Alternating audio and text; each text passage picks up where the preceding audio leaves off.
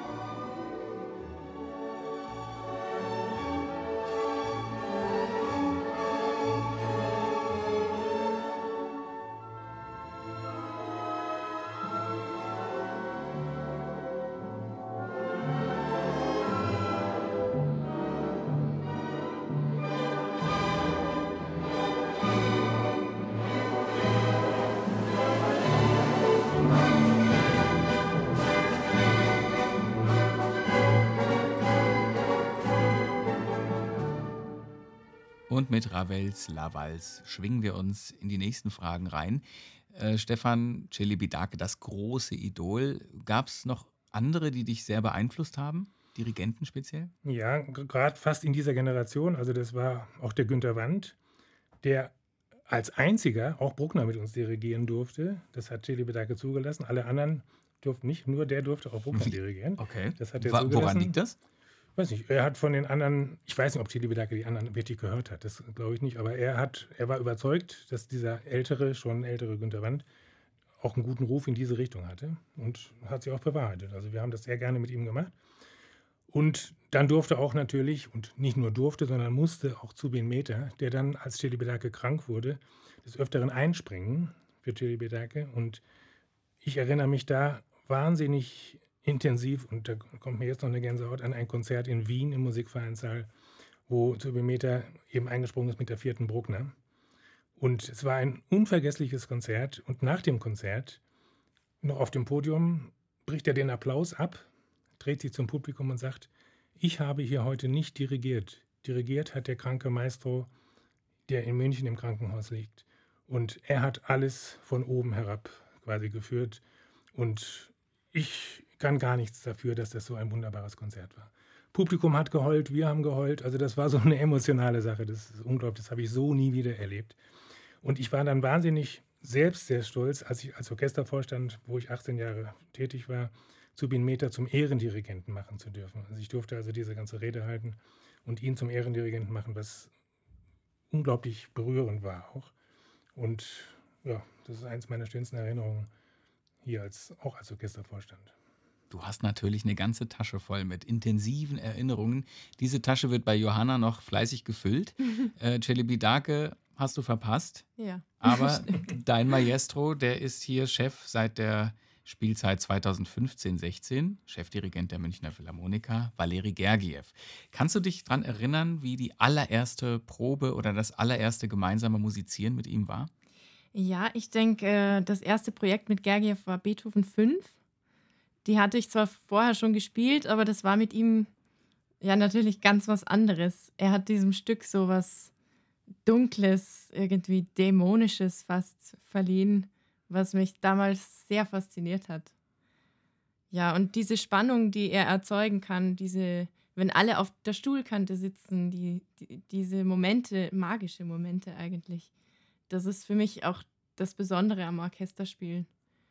Dass also 100 Menschen in exakt der gleichen Millisekunde zusammenarbeiten und gemeinsam so ein Klanggebilde erschaffen. Das, naja, wo gibt es das sonst noch auf der Welt? Mhm. Ja, das ist das auch das Schwierige daran, warum es eben nicht so einfach ist. Ja, das kann ich mir irre vorstellen. Das erlebe ich natürlich als Moderator leider nie. Da bist du immer irgendwie so ein bisschen außen vor, in Anführungsstrichen. Natürlich auch zusammen mit euch jetzt hier, aber dieses zu 100 oder 80, keine Ahnung, Ja. einen Klang erzeugen, das stelle ich mir sehr faszinierend vor. Wie ist es denn vor dem Konzert, nach dem Konzert so mit den verschiedenen Generationen? Das ist ja auch heute unser Thema. Klüngeln da die Jüngeren eher zusammen und die Älteren auch, wie früher auf dem Schulhof? Oder ist das, spielt das Alter gar nicht so eine Rolle? Wie ist denn das Backstage bei euch? Also ich denke, man hat natürlich nicht mit allen gleich viel zu tun. Dafür sind es zu viele Kollegen. Ähm, man hat natürlich am meisten mit denen aus seiner Stimmgruppe zu tun. Also die kennt man am besten, würde ich sagen. Also ich als junge Kollegin zumindest. Und dann noch die in der Garderobe, die, mit denen man sich die Garderobe teilt. Und naja, also bei uns gibt es zum Beispiel in der zweiten Geige immer so einen Gruppenabend auf jeder Reise und da plaudert man gemeinsam, isst und trinkt und das finde ich sehr nett. Da sind alle Generationen gemischt. Aber ja, es kann schon sein, dass hin und wieder sich Grüppchen nach Alter ein bisschen bilden, aber das nehme ich jetzt nicht als extrem wahr. Hat sich da auch schon mal ein Cellist wie Stefan hin verirrt zu eurem Gruppenabend oder ist das wirklich streng getrennt? Tatsächlich nicht eigentlich. Ich, jetzt, ich war jetzt noch nicht Du da, wusstest gar nicht von dem ich, Abend. Ich, ne, ich wusste nichts davon, aber was Johanna sagt, ist im Prinzip sehr richtig. Aber gerade in den letzten anderthalb Jahren hat das nicht so stattgefunden wegen Corona. Mhm. Wir wir sind ja nun ein internationales Spitzenorchester und reisen sehr viel durch die Welt. Und wenn ich die 30 Jahre, 33 Jahre zurückgucke, wie wir auf diesen Reisen, gerade mit Chili Bedake, wo wir immer ein Konzert hatten, dann ein, zwei Tage frei und dann wieder, wieder ein Konzert, also das war unglaublich luxuriös, wie wir da also reisen durften, zeitlich, da haben wir uns wirklich zusammengeschweißt. Jung und alt. Also wir waren da wirklich alle zusammen. Das ist ganz wichtig, dass auf diesen Tourneen sowas passiert. Mhm. Wenn wir jetzt ein Orchester wären, was nur in München ist, dann geht man abends in der Regel nach Hause und dann macht man vielleicht einen so einen Gruppenabend und dann war es das. Aber auf Tourneen ist das richtig intensiv und schweißt richtig zusammen. Jung und alt. Also das ist dann wirklich sehr schön gemischt, wie man da miteinander umgeht. Mit dem Cello-Nachwuchs hast du ja sowieso viel zu tun durch deine Lehrtätigkeit. Richtig, ich ja. war hier um die Ecke auf dem Lotzi-Gymnasium und da haben die jungen Cellistinnen aus meiner Jahrgangsstufe schon immer von Stefan Haag geschwärmt. Das ist kein Witz, Stefan Haag von den Münchner Philharmonikern. Oh mein Gott, hast du ihn auch schon mal getroffen? Und äh, ich darf heute mit dir sprechen, das ist super. Ähm, wie ist es mit den jungen Wilden? Haben sich die verändert im Laufe der Jahre? Was, was ist mit den Cellistinnen und Cellisten, die so nachwachsen? Sind die anders drauf als früher? Ähm, eigentlich nicht so sehr. Also das ist ja das, das, was ich so toll finde am Unterrichten. Das hält mich, glaube ich, wirklich jung. Weil ich habe immer mit diesen 14- bis 25-Jährigen zu tun. Und die bleiben immer 14 bis 25, ich nicht, ich bin jetzt 65. Sei froh. Ich stelle mir vor, du bist immer 14 bis 25, immer wieder von vorne. Nein, aber das, das ist wirklich mir ganz wichtig gewesen. Ich unterrichte wahnsinnig gerne, sowohl privat als auch an der Hochschule. Ich hatte hier in Detmold an der Hochschule und hier in München an der Hochschule bin ich jetzt noch. Ähm, und was mir da ganz wichtig ist, gerade äh, auf die Probespiele auch bezogen, um darauf nochmal zurückzukommen. Ich habe eine Stelle an der Hochschule, wo ich unter anderem speziell Orchesterstellenunterricht gebe. Das gab es vor 15, 20 Jahren überhaupt nicht. Wenn ich da an Probespiele zurückdenke, die wir hier hatten, die haben die erste Runde Konzert, zweite Runde Solokonzert super gespielt und dann kam die dritte Runde, wo die Orchesterstellen kommen. Und da sind viele eingebrochen, weil die da nicht hundertprozentig vorbereitet waren. Und du kriegst die Stelle letzten Endes mit den Orchesterstellen, mit der letzten Runde, die genauso gut sein muss wie die anderen.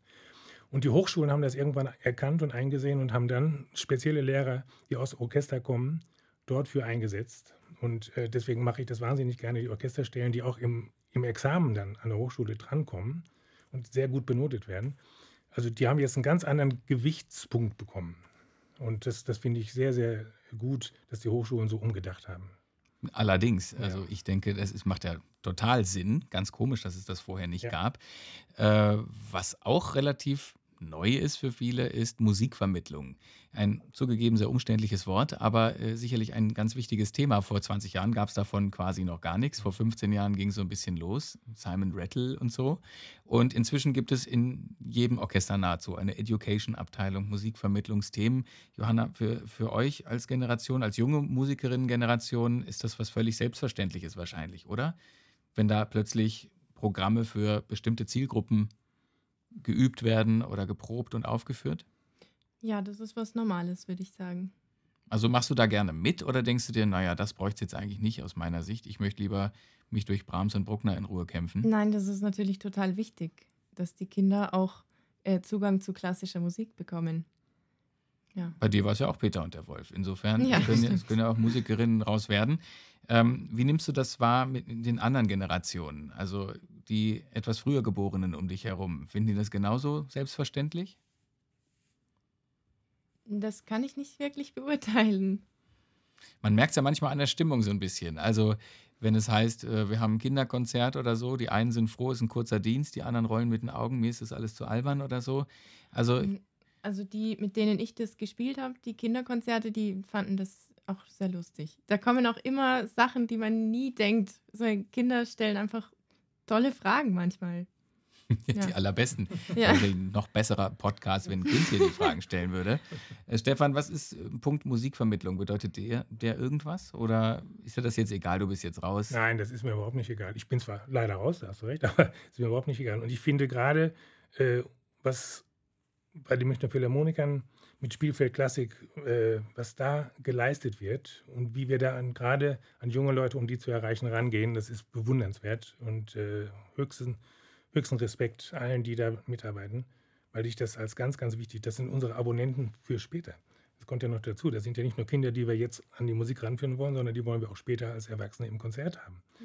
Und deswegen ist das ein ganz wichtiger Punkt. Das Publikum von morgen und von jetzt. Nicht zu vergessen. Ja, die sind genau. ja auch jetzt schon da. Genau. Punkt Probespiel. Ein ganz aufregender Moment, ein vielleicht fürchterlicher Tag, vielleicht auch ganz beglückender Tag. Es hat geklappt, Johanna, deswegen bist du hier. Äh, wie läuft so ein Probespiel eigentlich ab? Also es gibt eine Liste von den Kandidaten und Kandidatinnen und die werden dann der Reihe nach aufgerufen. Jeder hat sein Übezimmer vorher zugewiesen gekriegt, ähm, wo er sich vorbereiten kann. Und dann wird man durch die Sprechanlage aufgerufen. Und ja, das Probespiel selbst findet im großen Saal der Philharmonie statt. Das ist natürlich äh, schon ziemlich aufregend, wenn man da dann steht und sein Mozart-Konzert spielen darf. Aber es muss ein Mozart-Konzert sein, ja? Also in der ersten Runde kommt Mozart-Konzert, bei Geige jedenfalls. Und ähm, zweite Runde ist dann großes Konzert, Beethoven, ähm, Brahms, Tchaikovsky oder Sibelius. Und in der dritten Runde sind dann die Orchesterstellen. Das sind so schwierige Passagen aus der Orchesterliteratur. Ja, und das Orchester, ein Teil des Orchesters sitzt dann quasi als Publikum im Saal. Und ja, das ist schon ziemlich überwältigendes Gefühl, wenn man da rausgeht und dann da alleine in diesem großen Saal spielt. Was hast du denn gedacht in dem Moment? Denkt man daran, wer da jetzt alles schon durch diese Tür gegangen ist und auf dieser Bühne gespielt hat? Oder hast du andere Sorgen in dem Moment? Ich habe da gar nicht so viel nachgedacht. ich glaube, man muss sich da wirklich fokussieren, weil sonst kann man sich nicht konzentrieren. Das war im Jahr 2017. 17. Ja, genau. In welchem Jahr war dein Probespiel? Mein Probespiel, das weiß ich zufällig ganz genau, war am 24. Juni zwei, äh, 1987. Zwei, äh, 1900, 19, ja, genau. 1987. Am selben und genau 34 Jahre später hatte ich mein letztes Konzert vor zwei Wochen, am 24. Juni Boah. 2021. Das wow. war zufälligerweise genau vor 34 Jahren, wo jetzt mein Probespiel war. Und ich mich auch noch wunderbar daran erinnern kann, ich war noch nie in diesem Saal. Ich bin ja, wie gesagt, ganz heimlich und ganz schnell nach München gefahren, um dieses Probespiel zu machen. Hatte den Saal vorher nie gesehen, wurde aufgerufen, wie Johanna sagt. Und dann gehe ich in diesen Saal und denke, ach du lieber Himmel, mhm. was ist das für ein riesiges Teil? Und dann sitzt auch noch Teddy Bedake da, direkt vor dir. Der war bei jedem Probespiel damals dabei und hatte auch Vetorecht, das, weil er noch Generalmusikdirektor war. Das hat jetzt kein Chefdirigent mehr, sondern er hatte das damals noch. Und das war also in dem Moment wirklich, huch, hast du so einen kleinen Schock und dann wird das aber abgeschaltet und man wird sich hundertprozentig konzentriert auf das bei uns nicht Mozart, sondern Haydn-Konzert, was bei uns Pflicht ist. In der ersten Runde das Haydn-Dedo-Konzert. Und zweite Runde kommen dann die romantischen Konzerte dran und in der dritten, wie ich eben gesagt habe, diese Orchesterstellen, die dann wahnsinnig wichtig sind. letzten Endes die Stelle und die Leistung zu unterstreichen, die man vorher äh, dann gebracht hat. Boah, das kann ich mir kaum vorstellen. Da saßt du vor deinem großen Idol und äh, hattest schwitzige Hände wahrscheinlich oder wie auch immer. Keiner wusste Bescheid und du hast losgespielt. Man ist ja sowieso angespannt und bis zu einem bestimmten Grad ein bisschen nervös und meinetwegen auch schwitzige Hände. Daran denkt man aber nicht. Das ist mhm. man gewöhnt, wenn man spielt. Was denkt man denn? Irgendwie, ihr sagt, ihr denkt nichts dabei. Das ist ja faszinierend. Man konzentriert sich auf das, was man jetzt tun muss, was man gearbeitet hat seit Jahren, was man weiß. Das heißt, du hörst die Musik, die du gleich spielst, schon mal innerlich oder was ist es? Ich, ich weiß ja, was auf mich zukommt. Ich sehe den Pianisten zum ersten Mal, der mich da begleitet. Das kommt ja auch zu. Man probt ja nicht, sondern man sieht ihn dann in dem Moment zum ersten Mal. Mhm. Und äh, hofft, dass der das alles gut reagiert auf das, was ich da mache. Und das hat er gemacht damals, das war wunderbar. Also man, man ist voll fokussiert auf das, was man jetzt tun muss. Man ist ja gewohnt, Konzerte oder Solo zu spielen und in dem Moment jetzt weg. Cheli ist zwar da, aber das vergisst er jetzt und jetzt geht's los.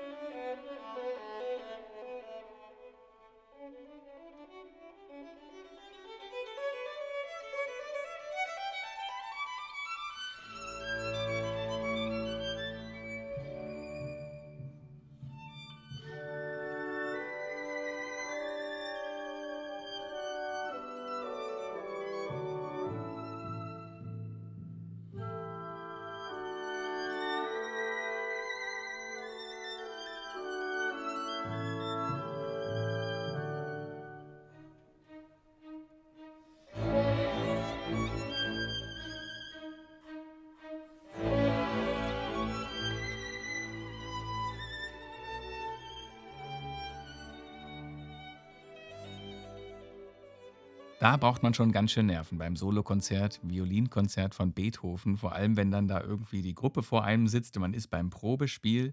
Johanna, wie erfährt man eigentlich, dass man es geworden ist? Wie geht es dann weiter? Man geht wieder raus und weiß gar nichts oder hat man schon ein Gefühl? Naja, man geht wieder raus und wartet vor der Tür. Da gibt es dann eine Besprechung und die Abstimmung. Ja, und das ist schon ein sehr nervenaufreibender Moment. man zittert dann, man weiß nicht, ob man jetzt das gekriegt hat oder nicht, die Stelle. Und naja, dann kommen die Kollegen raus und gratulieren einem teilweise, aber ich, ich kann mich erinnern, bei meinem Probespiel, ich habe das gar nicht verstanden, was das jetzt heißt. Wenn mir die gratulieren, heißt das jetzt, dass ich das jetzt gewonnen habe oder nicht. Und auch nach der Durchsage, ich habe es noch gar nicht, ich habe es gar nicht so wirklich realisiert. Es hat sich nicht real angefühlt. Irgendwie. Was für eine Durchsage ist das? Äh, es gibt dann eine Durchsage, die heißt, Fräulein oder Herr so und so hat die Stelle bekommen. Wow. Und da erfahren es ja. alle gleichzeitig, auch die Person. Ja, genau, aber manchmal reden dann alle durcheinander schon und dann hört man das nicht so richtig laut. Und dann, ja, ich, äh, ich, ich habe es erst später verstanden, dass ich dann jetzt in Zukunft mit den Münchner Philharmonikern spielen darf. Wow, das ist aber auch eine ja. unglaubliche Nachricht. Und ähm, ja, also da kommen manche raus, gratulieren einem. Wie geht der Tag dann weiter? Also weiß man, kriegt man gleich irgendwie seinen Stuhl da gezeigt oder? Ja, man redet noch kurz mit den Kollegen, aber dann fährt man wieder. Was hast denn du gemacht? Wen hast du denn angerufen? Naja, ich, ich, ein Freund von mir hat auch teilgenommen an der, am Probespiel und mit dem war ich dann einfach was trinken, ein Bier trinken und feiern.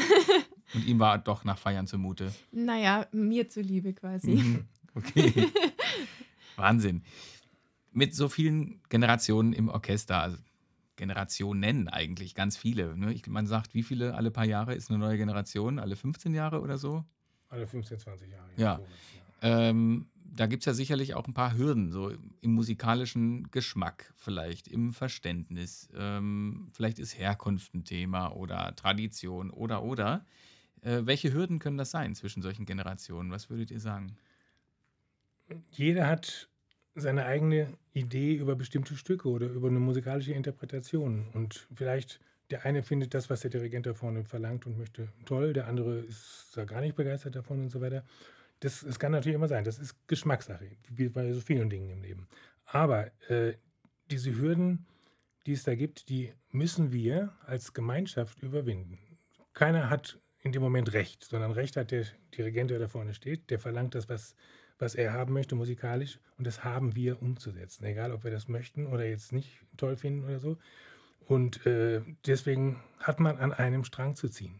Und das ist das, was uns ausmacht. Wir merken das dann, dass auch vielleicht der eine oder andere, uch, der braucht ein bisschen, aber dann sieht das ein und dann ziehen wir an einem Strang und machen eine gemeinsame Interpretation, so wie der Dirigent das vorne haben möchte. Das ist unser Job, das ist einfach eine Selbstverständlichkeit. Du hast viel mit Jugend zu tun. Ja. Ähm, aber wie finden das andere deiner Generation, dass so viele Dirigentinnen jetzt auf dem ganz großen Vormarsch sind? Hatten die da so ein bisschen Probleme mit, manche Herren, oder? Ich, wenn ich jetzt zurückdenke, eigentlich überhaupt nicht wir, das ist einfach ein Umbruch, nicht nur im Orchester, sondern allgemein, dass Frauen mehr in Führungspositionen kommen und auch natürlich auch als Dirigentin.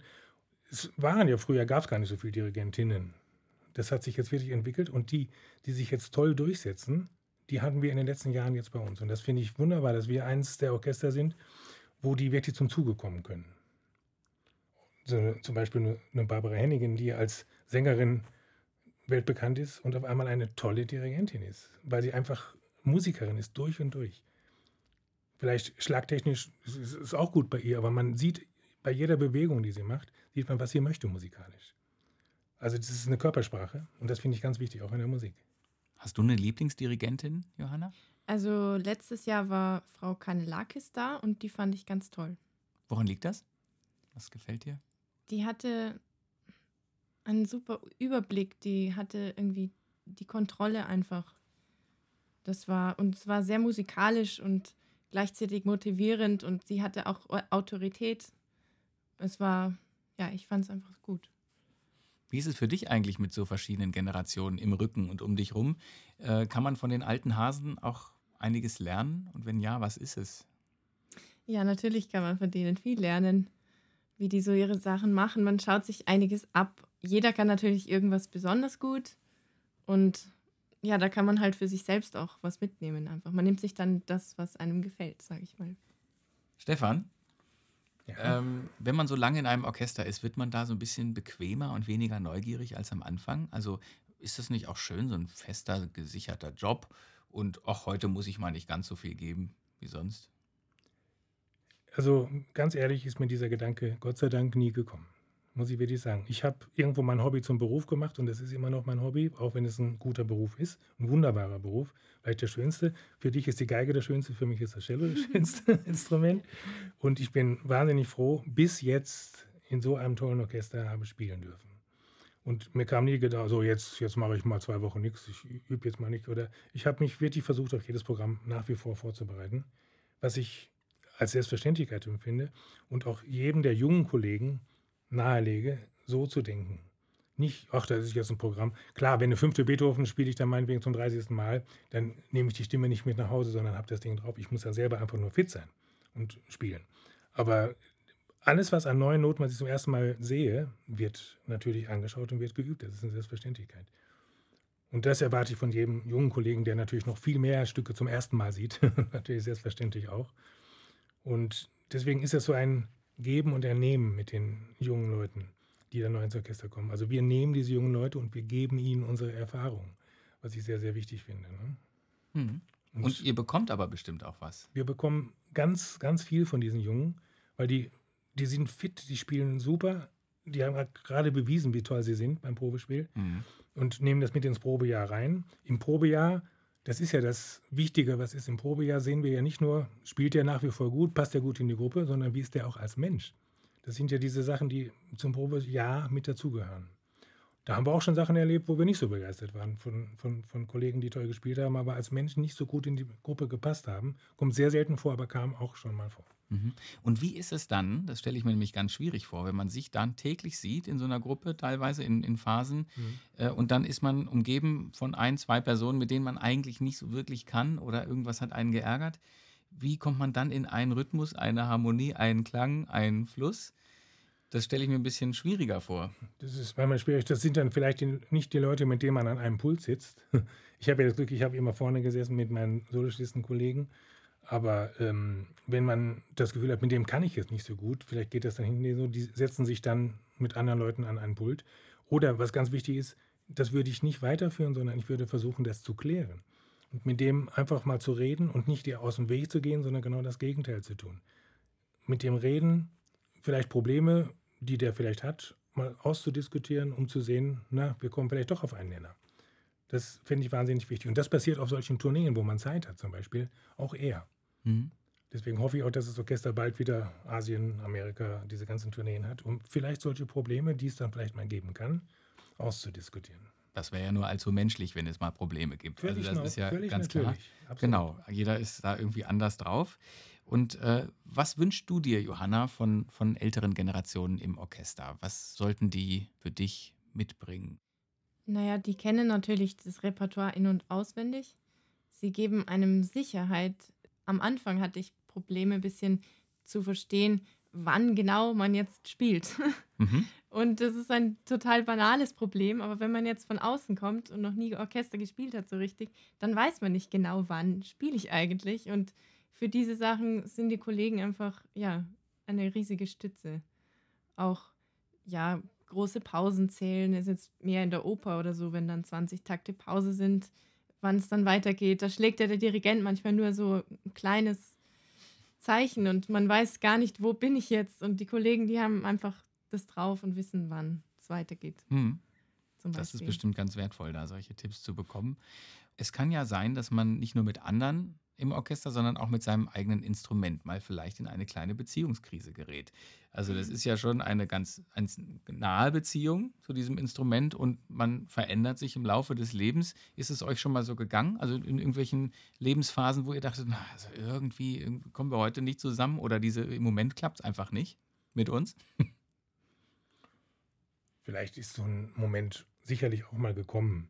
Das, das ist, dass man mal einen guten Tag hat und einen schlechten. Das hat, glaube ich, jeder Mensch auf dieser Welt hat mal gute Tage in seinem Beruf. Und dann kommt auch mal ein Tag, wo man sich nicht so fit fühlt und dann fühlt man sich auch mit dem Instrument nicht so fit. Aber das kann man eigentlich gut wegstecken und gut überspielen, im wahrsten Sinne des Wortes. Dass man dann das im Konzert sich nicht anspüren, an, anmerken lässt oder in der Probe, sondern sich dann zusammenreißt. Aber das kommt Gott sei Dank sehr, sehr selten vor. Wie, wie managt man sowas? Wie gehst du damit um, Johanna? Ja, ich finde, man lernt einfach, dass man das nicht überbewertet. Wenn man jetzt einmal denkt, oh, heute ist alles, heute klingt alles schlecht, dann denkt man, weiß man mit der Erfahrung, dass es einfach morgen dann vielleicht nicht mehr so ist. Und das, dann kriegt man auch nicht so schnell die Krise, weil man einfach weiß, es wird eh wieder gut. Hm. Genau. Ja. Stefan, du hast dir eben schon ein bisschen angedeutet, was du dir von den jüngeren Orchestermitgliedern wünschst. Was sind so die wichtigsten Punkte, die du jungen Leuten im Orchester mit auf den Weg gibst? Also ich wünsche denen wirklich flexibel zu sein und einfach aufnahmefähig zu sein, so wie du auch sagst, Jana, dass du guckst, wie, wie reagieren die oder wie, wie, wie kannst du dich an den Älteren vielleicht orientieren, dass man, dass man einfach wach ist und miteinander gemeinsam äh, das Ziel erreicht, ein tolles Konzert zu machen. Ich wünsche vor allem, was ich in meinem ganzen Leben ganz wichtig empfunden habe, Kammermusik zu machen.